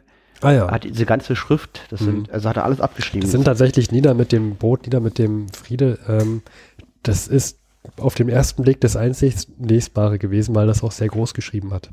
Aber daran sieht man halt auch, dass ähm, wie wichtig er das, ähm, wie wichtig er das einfach hält, dieses Ganze, dass, dass das alles so feinsäuberlich abschreibt. Er hätte mhm. sich die Zeit sonst mhm. nicht genommen, wenn er nicht denken würde, das ist jetzt wichtig, was hier gerade passiert. Ja klar, ein Harry Graf Kessler braucht zum Tagebuchschreiben ja auch Zeit und ein Harry Graf Kessler hat, glaube ich, nicht so viel Zeit. Durch das ganze Rumreisen kann er vielleicht im Zug schreiben, mhm. aber sonst, glaube ich, wird ein Harry Graf Kessler auch sehr, sehr beschäftigt gewesen sein, unter anderem auch mit Schildkrötensuppe essen. Ja, auf jeden Fall. 4. Februar 1918 in der Nacht nach Berlin zurück. Der Streik ist vorüber. Die Regierung hat mit den Arbeitern nicht verhandelt. Bam, bam, bam. Bam, bam, bam. Und jetzt gucken wir nochmal, ähm, was wir hier noch Schönes haben. Ähm, hier auch noch ein, ich würde sagen, ich lese noch eine abschließende Stelle. Ich würde noch zwei abschließende Stellen vorlesen. Oh Gott, das ist noch so viel. Gucken wir mal. Ich lese mal noch eine schöne Stelle vor, die auch wieder die Stimmung sehr gut beschreibt. Wäre das okay? Äh, ja, falls, falls du dir jetzt vorkommst und sagst, also das ist jetzt so viel, wir haben ja gar nicht die Zeit. Doch, wir haben die Zeit, das ist unser Podcast. Jeder, der sich das nicht mehr anhören will, kann einfach zum nächsten Kapitel weiterspulen. Stimmt, wir machen die Kapitelmarken. Ja. Aber das sind wirklich noch schöne Stellen. Zum Beispiel hier ein, ein, eine Geschichte, wie er einen Verwundeten traf und ihm seine Lebensgeschichte erzählt hat. Das stimmt, die hast du mir vorhin schon vorgelesen, die ist sehr schön. Ein Verwundeter von einem Garderegiment gab mir heute folgenden Lebenslauf. 1914, freiwillig, fünfmal verwundet. Bei der zweiten Verwundung, weil er sich eigenmächtig in einen verwundeten Zug gesetzt und nach Hause gefahren sei, wegen Entfernung aus der Front degradiert und zu mehreren Monaten Gefängnissen verurteilt. Zu arbeiten irgendwo an der Wasserkant geschickt, wo er schlimmer als ein Vieh behandelt worden sei. Die Soldaten hätten sich um ein Stück Brot gegenseitig totgeschlagen. Dann wieder hinaus zum Regiment, wieder verwundet und noch einmal verwundet. Schließlich bei der fünften Verwundung ins Lazarett nach Hause ohne eisernes Kreuz.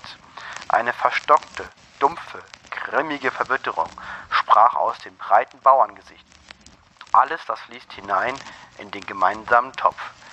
Wen dazu noch der Hummer kommt, niemand kann berechnen, was dann wird. Ja, das wird sicherlich das Schicksal von vielen gewesen sein. Aber stell dir mal vor, wie verbittert du wärst, wenn du schon dreimal, viermal verwundet wärst. Du siehst, wie da irgendwie der Sohn von Fürst guckt, guckt er nix, äh, kriegt sein eisernes Kreuz, nur weil er vielleicht eine kleine Schramme bekommen hat. Oder weil er Papiere unterschrieben hat. Ja. Kriegs, Kriegs, Krieg, Kriegsgerichtsurteile. Und du, armes Schwein, musst da dauernd vorne an, an der vordersten Front mitkämpfen, wirst dauernd verwundet, wirst doch nicht mal bei jeder Verwundung nach Hause geschickt. Ja. Und da, da kommt Verbitterung hoch. Hier auch noch eine schöne Stelle, wo er auch sehr, sehr selbstreflektiert und selbstkritisch äh, schreibt.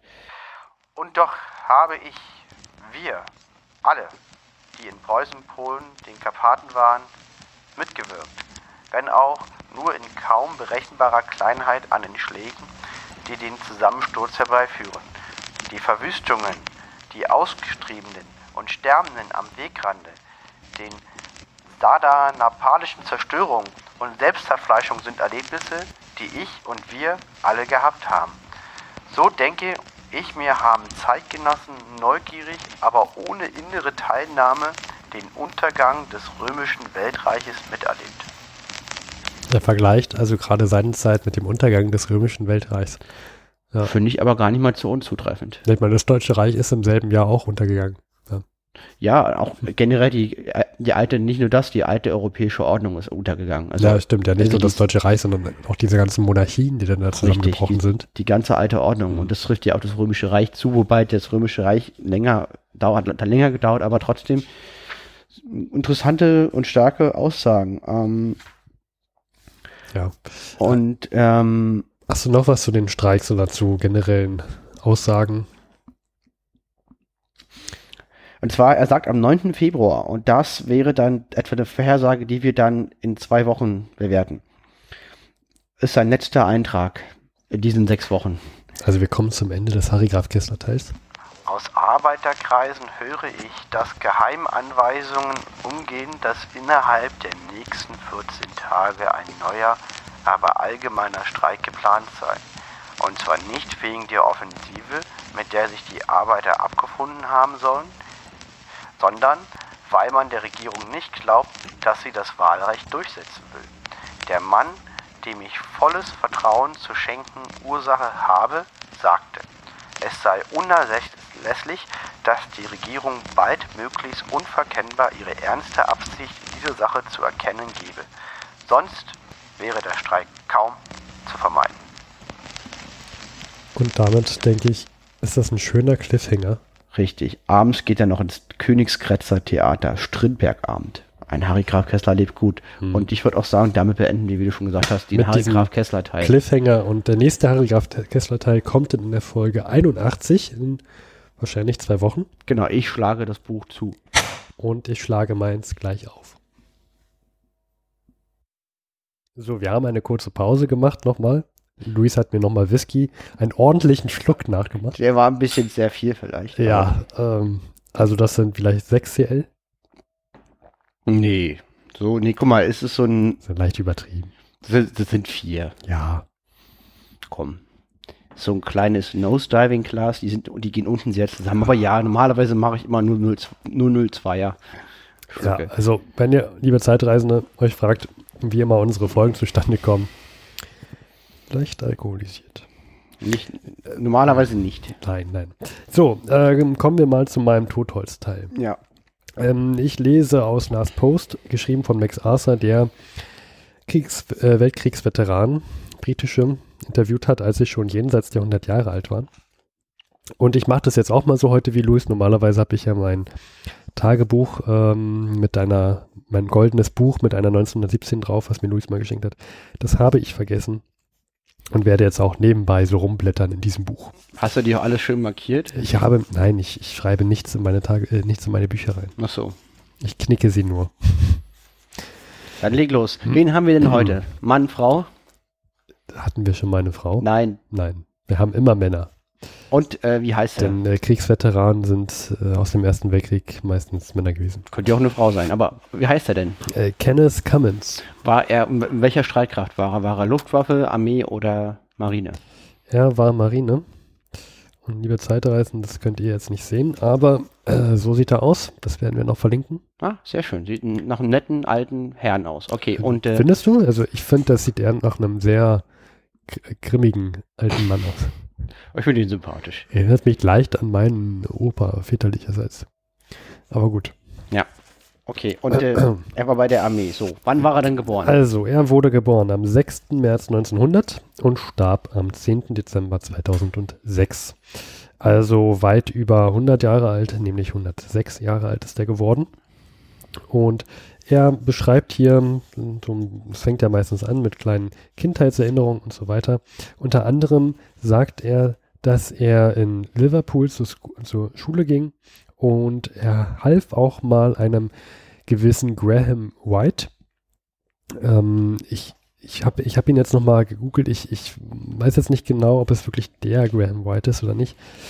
Aber jedenfalls hat er ihm geholfen ähm, beim Abheben mit einem Flugzeug äh, auf einem kleinen Feld. Und zwar war das so, dass dieses Flugzeug an einem Seil befestigt war und dann ging sozusagen der Antrieb los und wenn genügend ähm, Kraft da war, dann ließ man dieses Seil los und dann hebte, dann, dann, dann, dann hebte das Flugzeug ab sozusagen. Und äh, warum, warum erwähnt er das? Unter anderem, ähm, er fragt hier, ob der Reporter schon mal den Ausdruck äh, Pigs might fly gehört haben. Und ich äh, nicht. Äh, ja, ich, ich, ich, glaube, das ist so ein englisches äh, Sprichwort. Ähm, wenn, wenn, ich glaube, in Deutschland sagt man auch so, wenn Schweine fliegen könnten. Ja, ne, sagt ja? man. Ja, ja, genau. Ja. Zum Beispiel, äh, wenn ich es sagen würde, ich bin die Miss World von 2012. Dann würdest du sowas sagen wie, wenn Schweine fliegen wenn können. Wenn Schweine fliegen können, ja. Ich bin mir nicht ganz sicher, ob es dieselbe Bedeutung ist, aber so im Deutschen würde ich sagen, es ist diese Bedeutung. Und ähm, jedenfalls hat dieser Graham White einfach mal auf einen seiner Flüge ein lebendes Schwein mitgenommen. Und somit war bewiesen, dass äh, Schweine fliegen können. Also kann ich auch die Miss World werden, theoretisch.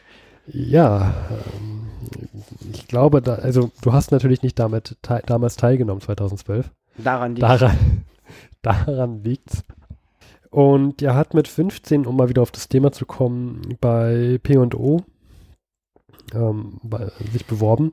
Die haben ein Stipendium vergeben und das lief so ab, dass du sozusagen eine Ausbildung gemacht hast bei der Marine und danach hast du dich aber als Offizier verpflichtet, ähm, auf deren Schiffen von P&O mit. Was ist ein P&O? Das ist, glaube ich, eine, ich habe es nicht gegoogelt, ehrlich was gesagt. Was Privates oder Staatliches? Das ist, glaube ich, was Privates. Also bei einer Firma, fertig, ja. gut. Genau, und da wurde er eingeladen, hat, hat tatsächlich auch ein Stipendium bekommen, hat dann angefangen. Wann ähm, war das?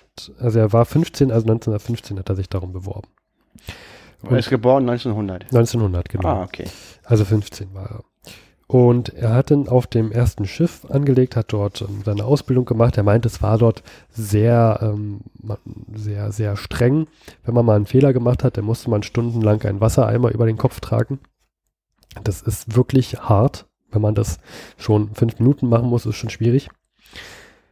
Und ja, wie gesagt, 1900 geboren, das heißt, in den Ersten Weltkrieg konnte er erst so 1917, 18 teilnehmen, ähm, aktiv. Und das sah halt so aus, dass er immer mit dem Schiff ähm, ja, Truppen transportieren musste. Meistens so nach Afrika. Und er erinnert sich unter anderem Juni 1918 und sie waren gerade auf dem, auf ihrem Weg, wieder Truppen zu transportieren, als sie auf einmal Überreste des britischen ja, ähm, Hospital Ship, also des britischen ähm, einfach ein Kranken Kranken Lazarettschiff. Lazarettschiff, genau, Genau. danke. Ist immer das Problem, das Buch ist auf Englisch und wenn man es parallel liest und Ja, auf. Deutsch reden muss, Ein Lazarettschiff ist ja auch ein Begriff, den man jetzt nicht ständig verwendet, aber es ist ein Lazarettschiff. Ja. Wir können das auch verlinken, es gibt einen Wikipedia-Eintrag.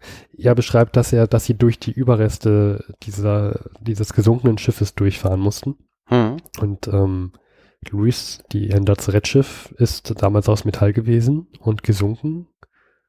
Was für Überreste könnten das gewesen sein? Menschen. Menschen, genau. Und er beschreibt, es waren sehr viele Menschen.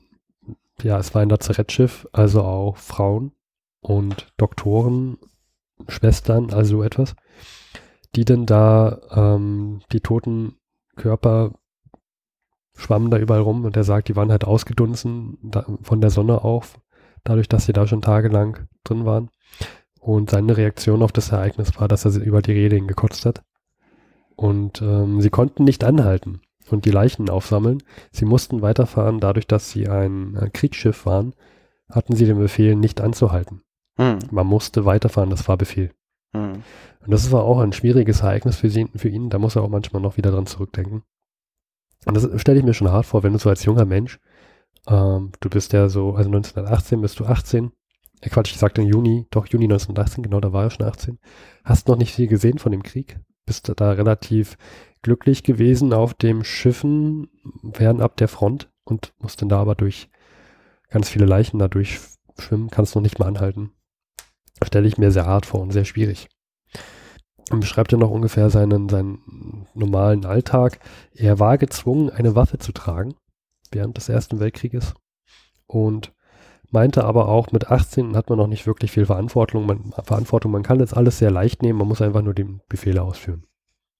Große Einsätze hatten sie nicht während des Ersten Weltkrieges in dem Sinne von, dass sie sich, dass da ein U-Boot auftauchte oder sie beschossen wurden oder so. Hm. Das ähm, tatsächlich nicht, da hatten sie Glück gehabt. Hm. Ähm, da äh, gab es durchaus andere Schiffe, die ähm, da weniger Glück hatten. Unter anderem beschreibt er auch das Schiff HMS äh, Aboukir, das relativ am Anfang, nämlich schon 1914, sank Hm. durch ein durch Beschuss eines ähm, U-Boots und zwar des U9. Und interessant Abokir heißt das, ne? Abukir. Na, benannt nach der Schlacht vor Ägypten, wo halt die britische Flotte die, die Flotte von Napoleon nee, vor Ägypten versenkt hat. Äh, das weiß ich nicht, aber Abukir ist auf jeden Fall ein ägyptischer Ort. Mhm. Ja. Das wusste ich jetzt zum Beispiel nicht. Ähm, genau, das Boot sank. Und ähm, zwei Schiffe wollten zur Rettung herbeinahen und wurden vom selben U-Boot auch beschossen. Mhm. Ähm, davon hat er damals gehört, 1914, und hat sich aber trotzdem gemeldet, auf einem Schiff anzulegen. Ne? Mhm. Ist ähm, Mutig. auch mutig, aber man kann auch sagen, wie leicht war es auch. Also als junger Mensch, wenn du da vielleicht beim Krieg auch teilnehmen wolltest, ob du nun an der Front stirbst oder auf dem Wasser, also der Tod ist beim Krieg ja immer dabei. Richtig, die Frage Mhm. ist, was ist sicherer? Was ist sicherer oder ja, nicht, nicht nur was ist sicherer, sondern was liegt dir einfach mehr. Er wird ja nicht einfach so zur Marine gegangen sein, sondern sicherlich wird ihm irgendwie die Schifffahrt ähm, begeistert haben. Und dafür, dafür wird er sich auch irgendwie interessiert haben. Er beschreibt dann auch, dass, also bis, bis so ungefähr die 60er Jahre fand er die Schifffahrt auch sehr schön. Hm? Und danach ähm, meinte er, ist, ist die Schifffahrt nicht mehr dasselbe gewesen wie damals noch in der guten alten Zeit. Er ist auch ein bisschen griesgrämig und, und zukunftsverdrossen geworden anscheinend. Da kann ich ja später nochmal zukommen. Und ähm, er springt so von Anekdote zu Anekdote, unter anderem auch, dass damals ähm, Tod, also sie hatten mehrere Kategorien von Tod. Tod war nicht gleich Tod. Denn ähm, er war zum Beispiel unterwegs irgendwo in der Stadt, als er mal Landurlaub hatte und hatte einen Freund gesehen, der angeblich gestorben ist auf dem Schiff Otranto.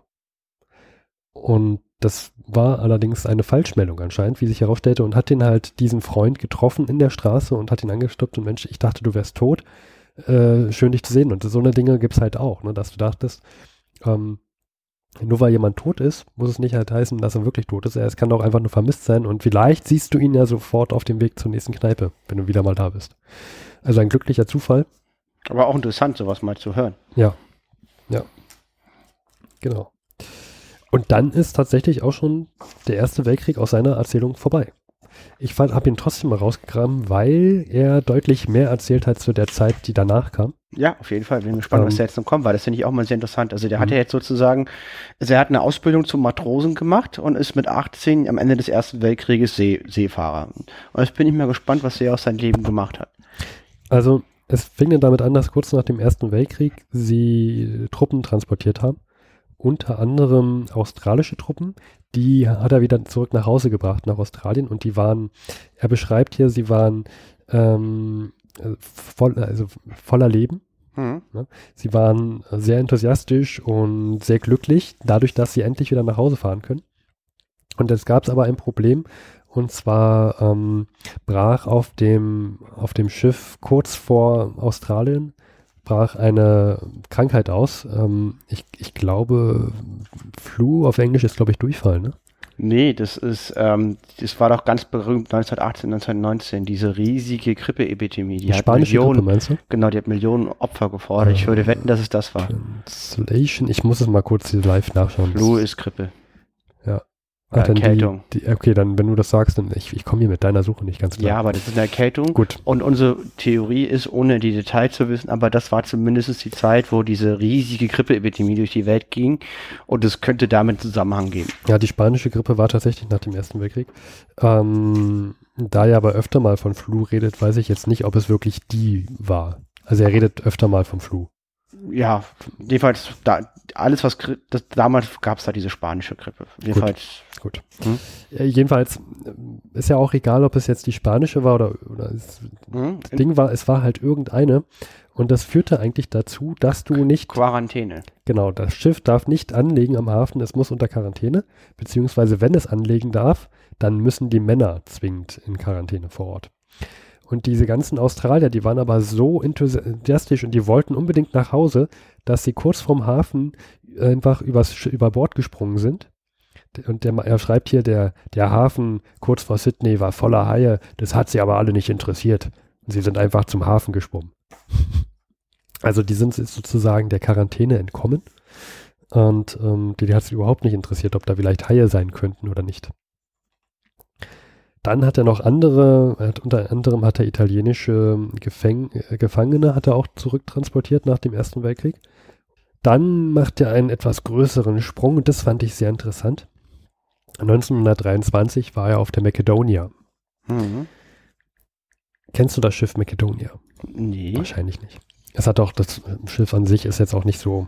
Randbemerkung, Flu, Heißgrippe. Ja, danke schön. Ähm, okay, dann vielleicht zum nächsten Hinweis, worüber ich gleich erzählen werde. Kennst du den Earl of Carnarvon? Of Carnarvon? Nein. Sagt dir Tutanchamun etwas? Ja. Und dieser Earl of Carnarvon, der war an der Ausgrabung des Pharao Tutanchamun im Tal der Könige mit beteiligt. Das bekannteste Pharaonengrab. Die mhm. haben ja ein komplettes, un unzerstörtes, ungeräubertes Pharaonengrab dort ausgegraben mit tausend tollen Dingen. Ja, genau. Und weißt du auch noch, was mit diesen, mit, was mit der Ausgrabung tut er nicht Amuns? Was da auch so geheimnisvoll war? Nein. Dass äh, relativ schnell alle Beteiligten oder fast alle Beteiligten umkamen. Ach nee, das wusste ich nicht. Nee. Und sie haben dann gesagt, das war, war der Fluch des Pharaos. Oh. Ja. Und dieser Earl of Carnarvon, der hat sich unter anderem, der wurde von einem Moskito gestochen mhm. und beim Rasieren hat sich das infiziert und der starb tatsächlich daran. Und der, der äh, Kenneth Cummins hat seinen Leichnam 1923 auf der Macedonia zurückgebracht. Mhm. Er hat auch noch einen anderen Leichnam zurückgebracht, ähm, kurze Zeit später. Irgendein, irgendein indischen Prinz, sagt er, hat er zurückgebracht, der auch, der an Bord starb. Mhm. Und das Schlimme war jetzt allerdings, er starb auf Bo an Bord. Und für, es musste aber ein bestimmtes Ritual, Begräbnisritual in Indien dann vollzogen werden. Und ähm, dafür war es aber wichtig, dass der Leichnam nicht verwest ankommt. Also hat kurzerhand darauf der Kapitän und der Schiffsarzt beschlossen, einfach den, die, diesen Leichnam. Lass mich raten, die ja. haben ihre Alkoholvorräte äh, geplündert und den darin irgendwie eingelegt. Nein. Will das nochmal raten? Äh, Salz? Nein. Willst du noch einen versuchen, dritten? Dann wäre der Klassiker irgendwie trocknen, also Feuchtigkeit entziehen. Eiswasser. Oder Eis, Eis nicht Eiswasser, aber Eis. Also sie hatten Eis an Bord zum Kühlen. Und da haben sie ihn in, in so eine Eisbehälter reingeworfen. Ah, funktioniert ja auch, okay. Ja. Ja. Dann ähm, kam der Erste Weltkrieg. Der Und, zweite. äh, Entschuldige, dann kam der Zweite Weltkrieg, genau. Auf den ersten folgt der Zweite. Und da war er auf der, ähm, auf dem, auf dem Schiff Viceroy of India. Und er fand, das war ein sehr schönes Schiff. Es war ähm, Turbo Electric, wie er schreibt. Und er hat es wirklich geliebt. Was war denn das? Ein ziviles Schiff? Ein Schlachtschiff? Äh, Das war ein Schiff, um Truppen zu, zu Also äh, dann transportieren. ehemaliger Passagierdampfer, die haben die dann massenweise umfunktioniert am, am Vorabend des Zweiten Weltkrieges, um Truppen zu transportieren. Sehr wahrscheinlich, okay. Ja, das äh, könnte, könnte sein. Wisse, naja. Wir können ja, wir können ja einen Link, Mhm. falls, wir was, falls wir was finden. Genau, da war aber drauf. Es wird so wahrscheinlich sein, wenn es turboelektrisch war und wenn die damit Truppen transportiert haben, es geht ja nur auf ein Passagierschiff. Wie willst du denn sonst Menschen transportieren? Und Frachtschiff. Geht ja nicht anders. Und leider sank sie, auch während er auf dem Schiff war, wurde das Schiff getroffen am 11. November 1942 von Mhm. einem U-Boot, Hm. was sie wahrscheinlich zufällig ge ge- gesehen hat. Und der beschreibt, es war ein grauenvolles Ereignis. Ähm, er war gerade, er kam gerade an auf, die, auf der Brücke an Hm. Und es gab einen großen Knall und mehrere Explosionen im Maschinenraum auch gleich. Und äh, also, das, also wenn ein Schiff getroffen wird und dann auch noch im Maschinenraum, dann da kannst du nichts mehr tun. Dann ist, dann ist das Schiff Hm. verloren. verloren. Ähm, es gibt auch eine Fotografie hier in diesem Buch. Hm. Wir müssen mal gucken, ob wir das finden. Wenn nicht, ver wenn, ja, verlinken wir das einfach mal. Hm. Und ähm, Luis hat mir jetzt das Buch aus der Hand gerissen. Hm. Ist ja auch ein Passagierschiff mit Ja. 2000, mit 2000 Soldaten.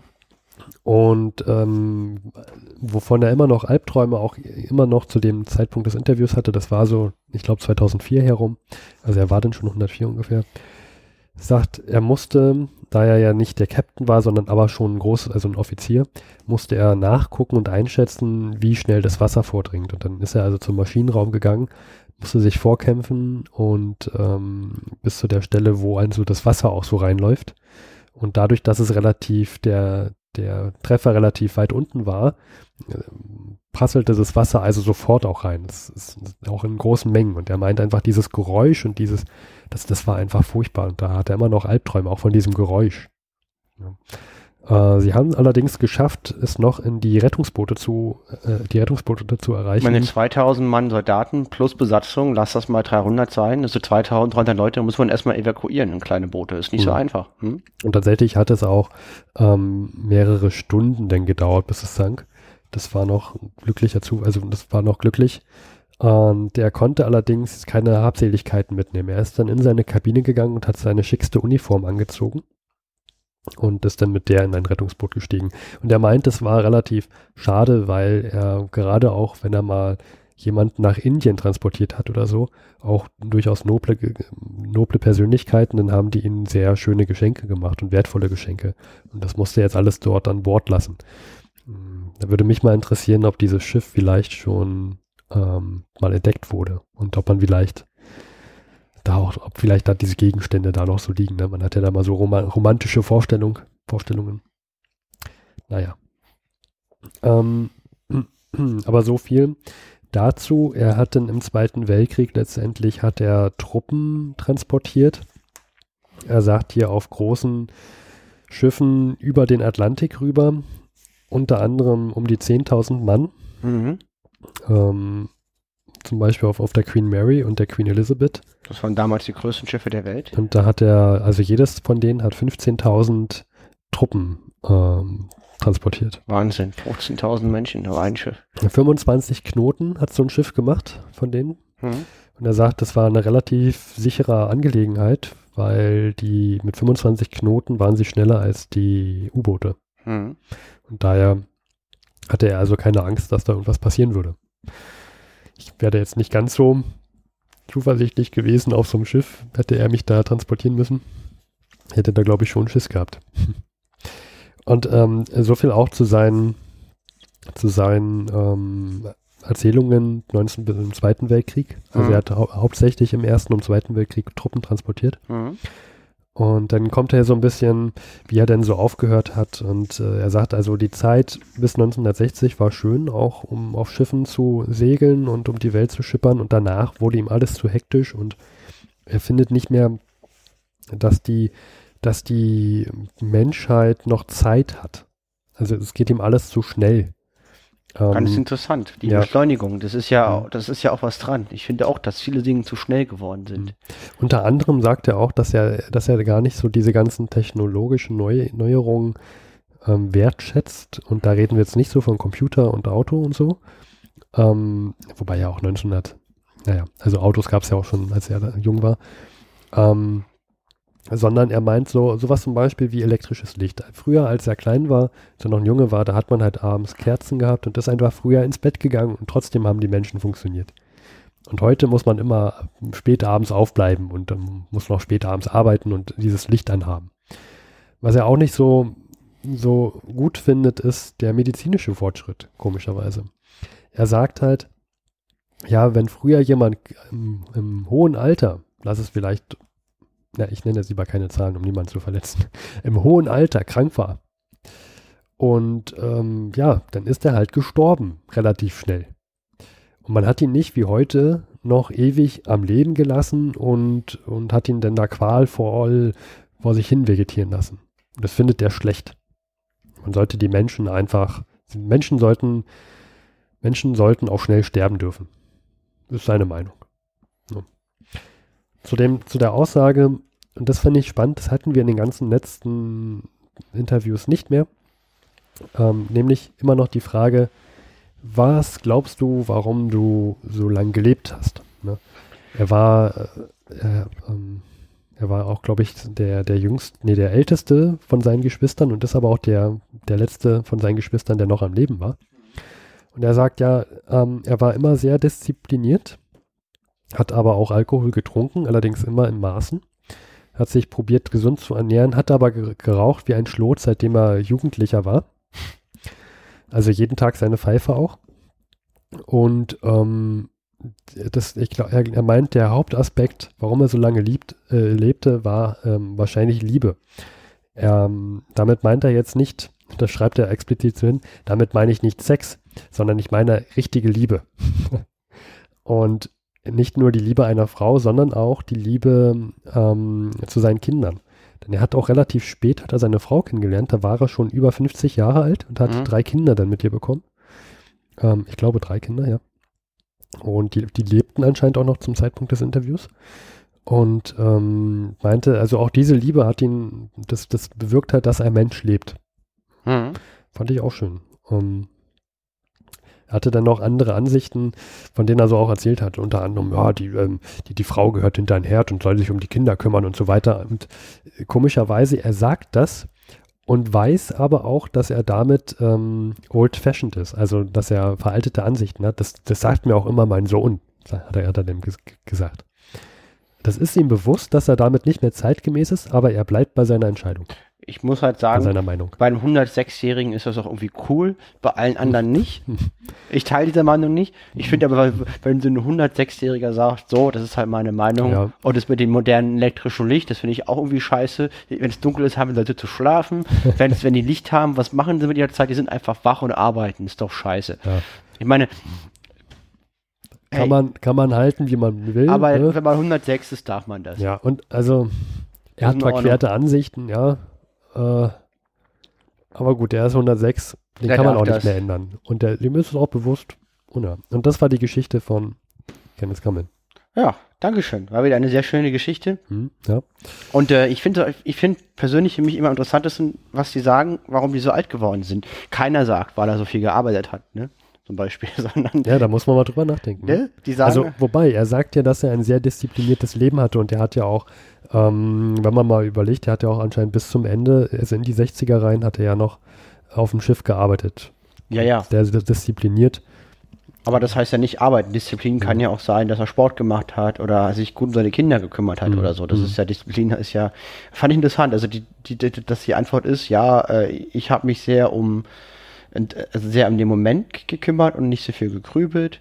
Und es sagt halt auch Liebe. Und es, ist, es gilt auch als ermessen, dass halt Einsamkeit eins der lebensverkürztesten Merkmale überhaupt ist. Es ist genauso schlimm oder schlimmer wie Rauchen.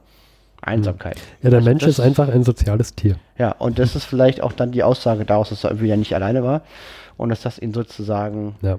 lange leben lassen hat. Ich denke mal, da ist schon was dran. Und ich finde, allein diese Erkenntnisse machen dieses, also geben diesem Buch auch schon einen großen Mehrwert. Ja. Absolut.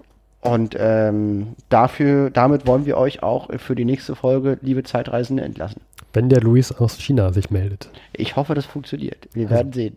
Liebe Leute, liebe Zeitreisende, reist in die Zukunft, indem ihr einfach wartet.